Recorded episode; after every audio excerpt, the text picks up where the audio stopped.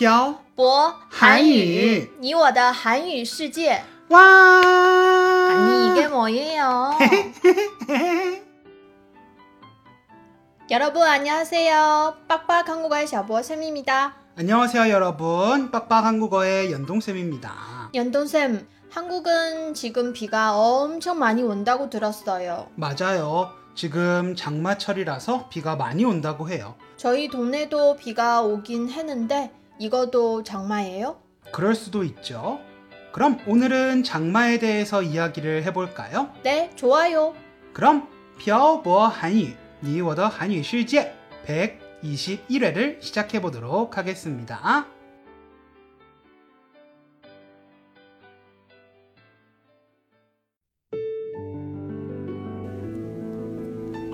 跟朴博学韩语，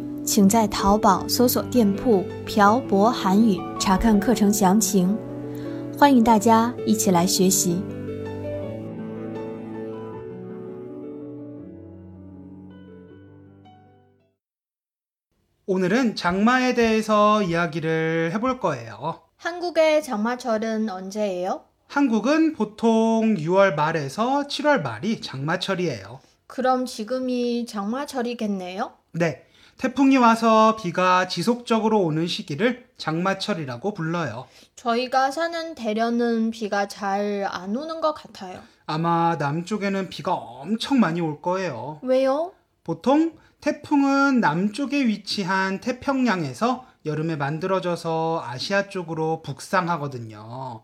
그래서 이 시기에 비가 많이 오는 거예요. 연돈쌤 아는 게 참 많아요. 그래서 중국의 남쪽은 빠르면 5월부터 장마가 시작되는 경우도 있고요. 남쪽에 가봤어요? 그거 어떻게 알아요? 제가 10년 전쯤 5월에 중국의 남쪽에 갈 일이 있었는데 비가 엄청 왔어요. 그래서 거기에 사는 다른 사람들에게 물어봤더니 장마가 시작됐다고 하더라고요. 연돈쌤은 비가 오는 날씨를 좋아하니까 기분이 좋아하겠네요. 아니요. 그때 박람회에 참석하러 간 거였는데 비가 너무 많이 와서 엄청 불편했어요.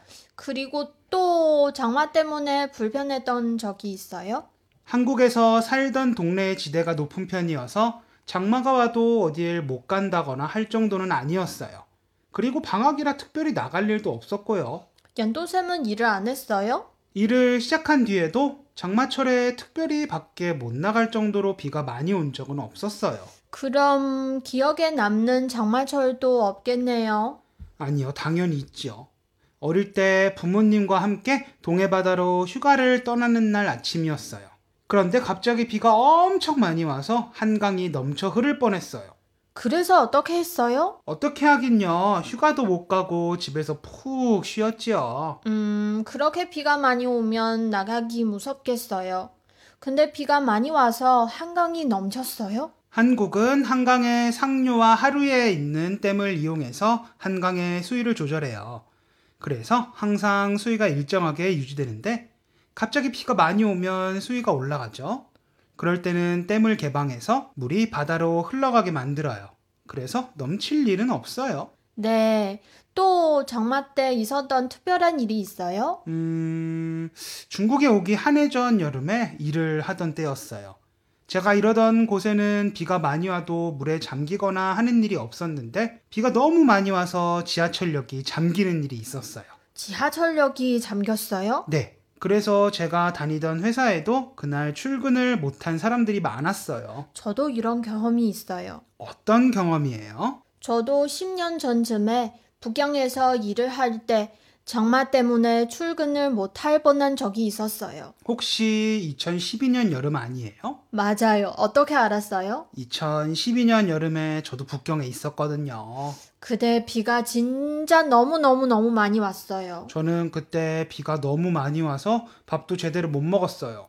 비가 많이 오는데 왜 밥을 못 먹었어요? 집에 먹을 것은 없는데 비가 너무 많이 와서 나가지 못해서 먹을 걸 사올 수가 없었거든요. 그때 저는 너무 무서웠어요. 뭐가 무서웠어요? 비가 많이 오는데 나갔다가 감전되면 어쩌나 했어요. 저도 그래서 못 나갔어요.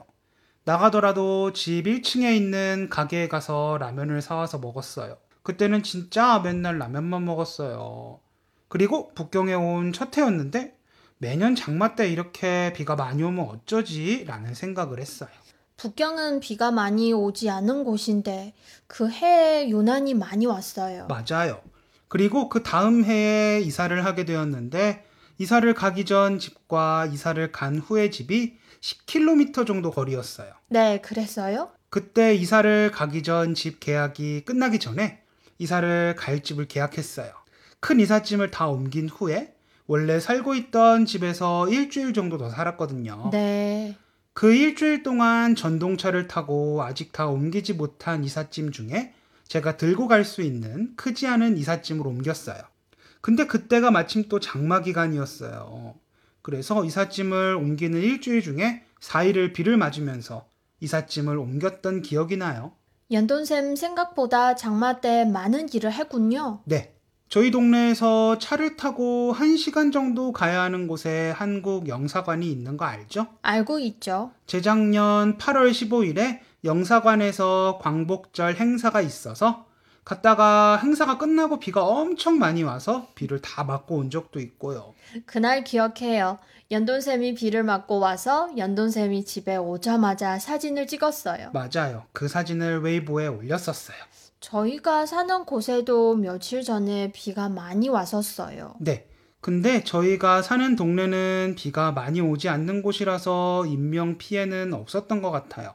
태태 씨 부모님이랑 태태 씨랑 전화할 때 고향에 비가 오는지 안 오는지 물어보는 걸 많이 들었어요. 맞아요. 제 고향은 지금 가뭄이 많이 심해요. 하지만 중국의 남쪽은 지금 비가 엄청 많이 와서 인명 피해가 많다고 들었어요. 네, 한국도 장마 때문에 인명 피해가 많아요? 인터넷에 올라온 기사를 보면 인명 피해가 좀 있는 것 같아요. 장마 때문에 피해를 입으신 분들이 하루라도 빨리 피해를 복구하셨으면 좋겠어요.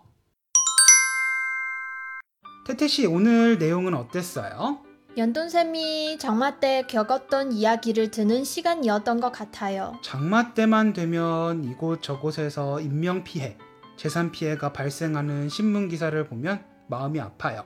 아까도 말씀드렸듯이 피해를 입으신 분들의 피해 복구가 조속히 이루어졌으면 합니다. 네, 빨리 피해가 복구되길 바랄게요. 그럼 오늘 내용은 여기까지 해요. 네, 지금까지 빡빡 한국어의 셔보 쌤과 연동쌤이었습니다. 들어주신 분들 감사합니다. 다음에 봐요. 안녕. 안녕.